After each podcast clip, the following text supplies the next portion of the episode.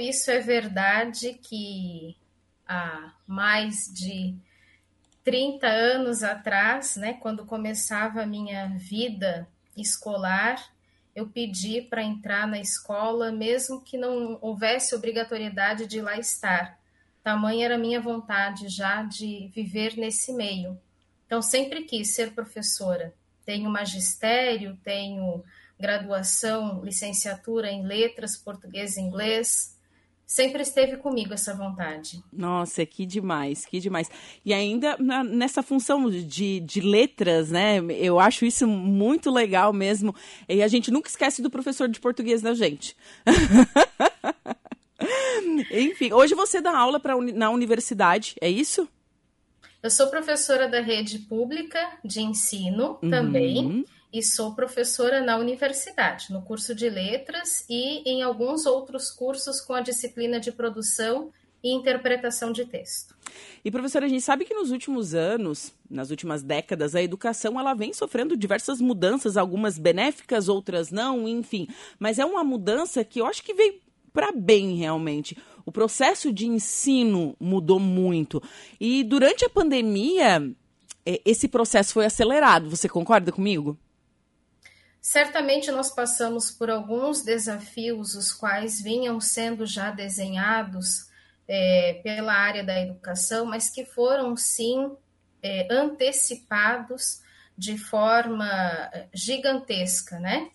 Entretanto, como nós estamos constantemente num processo também de aprendizagem, os, os professores, que é o que nós chamamos de formação continuada, né? Embora seja algo também recente, faz pouco mais de 20 anos que a educação em nível de Brasil começa a trabalhar com a questão da formação continuada, nós estamos num processo rotineiro de olhar para uh, o ensino e os desafios que a sociedade apresenta para essa é, para essa área, né? Sim. Então, embora nós tenhamos aí sofrido uma antecipação, nós já estávamos olhando para esses processos. Sim.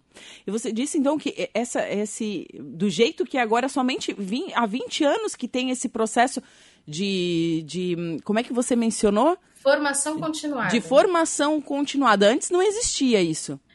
Da maneira como nós fazemos hoje, não, no sentido de pararmos para estudar, de pararmos para olhar para os processos do ensino e da aprendizagem, não acontecia. Nós tínhamos, sempre tivemos, sem dúvida nenhuma, ao longo da história da educação no Brasil, nós sempre tivemos momentos de estudo, mas não eram momentos em que havia uma periodicidade ou que havia a ideia de continuidade que temos hoje que ainda não é também, do ponto de vista do processo de ensino e aprendizagem, o ideal.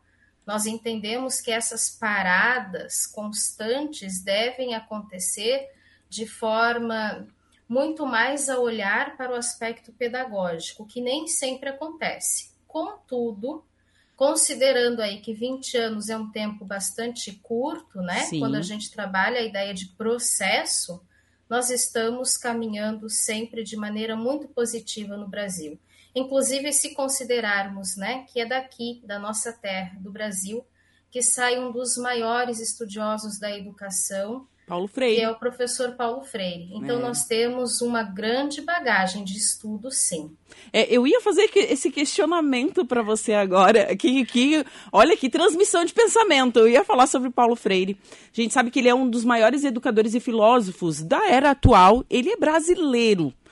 Muito é, questionado nos últimos anos. A gente sabe disso. E, professora, qual é a importância dele na educação como um todo no Brasil e no mundo? Paulo Freire é fundamental para que nós possamos entender uma educação do ponto de vista da transformação.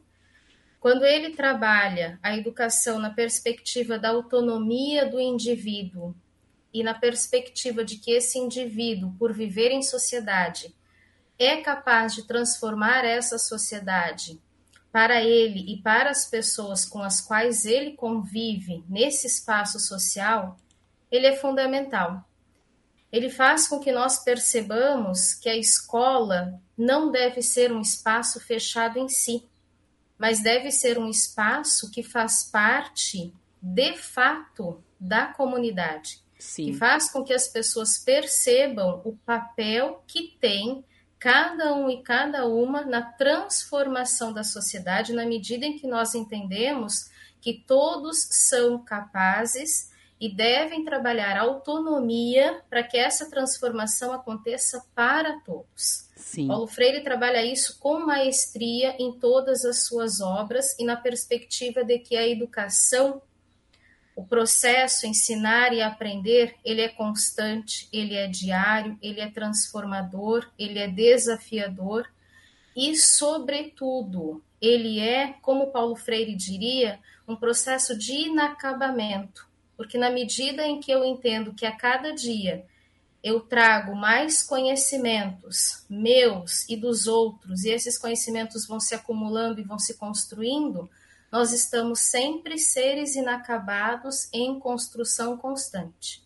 Uau, que, que demais, né? Que, que grande pensador, filósofo, educador que foi Paulo Freire. E é uma honra é, é, ter, ser, como é, ser patriota, ser compatriota dele, né? Ele é brasileiro. Com certeza, e é lido em todos os cantos do mundo. É a partir dos textos dele, a educação é pensada, repensada, construída e reconstruída. Nós pensamos a partir do que ele coloca, considerando, é claro, as realidades com as quais nós estamos convivendo em cada parte, né? Sim, sim. E a gente sabe que o Brasil é um país muito grande. Cada parte, cada canto do Brasil tem a sua especificação e cada um trabalha do jeito que pode. E a, o professor enfrenta muitos desafios diariamente. Professora, hoje, quais são os principais desafios da educação no Brasil? É, claro, falando de, de ser professor. Eu entendo que o maior desafio de um professor, de uma professora, independente inclusive do momento que estejamos vivendo e das condições tecnológicas às quais nos são é, colocadas, né? Porque a gente discute muito isso sobre as condições que nós temos.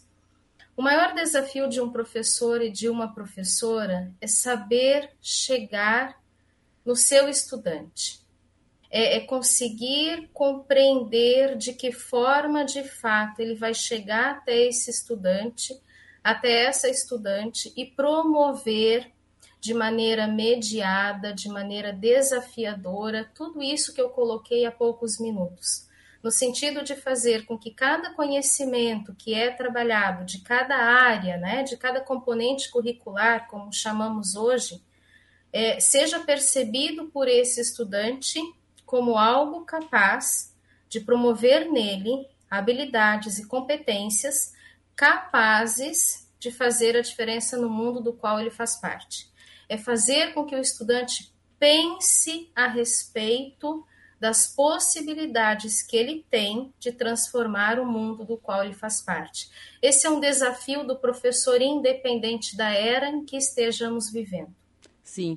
O professor, ele planta sementinha dentro do coração das pessoas. é. Inclusive, hoje pela manhã, quando eu enviei uma mensagem a alguns colegas, eu usei exatamente essa palavra. Eu disse que o professor, ele é, entre aspas, um plantador. Ele é um plantador de vida. Sim. Uma vida cheia de desafios, uma vida cheia de é, inconstância, cheias de é, prazeres, de sabores e de saberes que a todo dia são é, remexidos para que nós possamos, daqui a algum tempo, ver essa árvore frutificar, que são os nossos estudantes, com certeza. E professora, tem algum caso especial? Assim, você já teve um, um aluno que já, encont já encontrou, esbarrou na rua? Porque eu tenho um caso, eu, eu, enfim, eu acho que todo mundo tem o um professor da vida. Eu acredito nisso. E eu tive uma professora no ensino fundamental. E eu fui encontrar ela depois de formada, veja bem. Professora, quando encontrei ela, eu caí num choro, mas num choro, foi uma emoção tão grande. Quero aproveitar e mandar um beijo para minha professora de história, a professora Inês, que é essa professora hoje ela reside em Sombrio, mas ela deu aula muitos anos em Torres, na escola que eu tive aula. E quando eu encontrei ela em Sombrio, assim, meu Deus do céu, foi uma emoção muito grande. E pra, isso, assim, demonstra como que o professor marca a vida de um estudante. E você já encontrou, assim, ex-alunos, adultos já, enfim, contando a sua história? É, tem algum caso que lhe marcou? Olha, eu tenho alguns casos, né? Mas é, vamos lá, vamos selecionar um assim. Eu já tive o prazer, grande prazer, de trabalhar com o mesmo estudante em diferentes espaços. Uau! Veja, eu meu primeiro ano como professora em 1998, minha primeira aluna foi minha aluna depois numa outra escola é, cinco anos depois. Então, ela foi minha aluna na educação infantil, depois eu encontrei no ensino fundamental Uau. e cruzei com ela, não como aluna, mas cruzei com ela no ensino superior. Nossa! E tive outras oportunidades, outras situações em que eu encontrei o estudante na educação infantil e depois no ensino fundamental, séries finais ou no ensino médio. E estudantes que foram meus no ensino médio e depois estiveram comigo no curso de letras. Hoje são meus colegas, Nossa. professores de língua portuguesa. Que demais, que emoção, né, professora? Muito, ah. muito mesmo. Aí a gente percebe o quanto o papel é, do professor de provocar, de plantar, é, pode de fato fazer a diferença. Com certeza. Tudo passa pelas mãos do, do, professor e isso é realmente incrível, uma profissão linda que tem que ser cada vez mais valorizada. A gente tem que lembrar dos nossos professores, não só no dia 15 de outubro, mas todos os dias e, claro, agradecer. Fica aqui meu agradecimento público por essa profissão tão linda, estendo é, a você e a todos os professores que estão nos ouvindo. Professora, muito obrigada por dedicar um pouquinho do seu tempo para estar falando dessa profissão aqui para o pessoal da Rádio Araranguá e para os nossos ouvintes.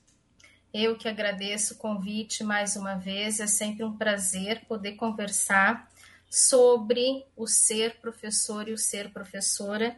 E eu fico sempre na expectativa e na torcida de que, ao final de ano, quando a escola pergunta aos estudantes de terceirão o que eles querem fazer no vestibular ou qual profissão eles querem seguir, que nós tenhamos cada vez mais estudantes que digam eu quero ser professor, eu quero ser professora.